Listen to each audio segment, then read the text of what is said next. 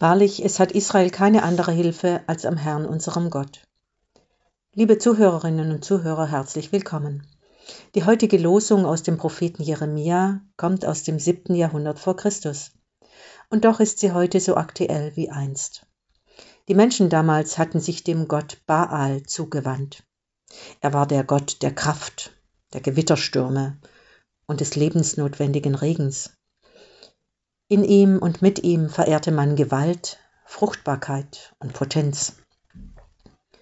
Der Prophet Jeremia schalt die Menschen dafür. Hatten sie doch den Gott ihrer Väter und Mütter verlassen, den Gott, der ihnen schon viel Gutes getan und sie aus mancher Not gerettet und auf seine ganz eigene Weise aus der Sklaverei befreit hatte. Jeremia erinnert sie daran. Leben ist ein Geschenk Leben ist angewiesen sein und in Beziehung sein mit dem Lebendigen, mit allem Lebendigen. Und tatsächlich, die Menschen damals ließen sich rufen und mahnen und kehrten sich wieder hin zum lebendigen Gott, dem Ich bin da. So könnte man den Namen Gottes übersetzen. Ich habe mich gefragt, wie das bei uns, bei mir heute ist. Wem und worauf vertraue ich? Ist es vor allem ein starkes Auftreten, Kraft und Gewalt?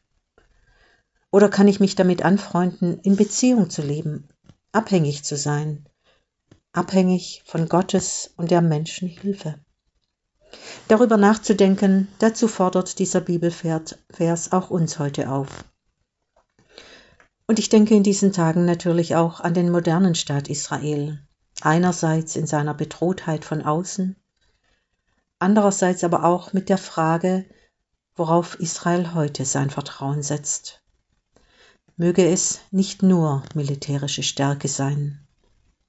Und von Herzen bitte ich Gott, dass er die Politiker leiten, ihnen Wege zeigen und die Bereitschaft schenken möge für ein respektvolles Miteinander der Völker, damit Friede werde und damit alle am Ende Gott loben und mit Maria singen können, meine Seele erhebt den Herrn und mein Geist freut sich Gottes, meines Heilandes. Einen Tag im Vertrauen auf Gottes Hilfe wünscht Ihnen Hannah Hartmann aus der Martinsgemeinde in Tübingen.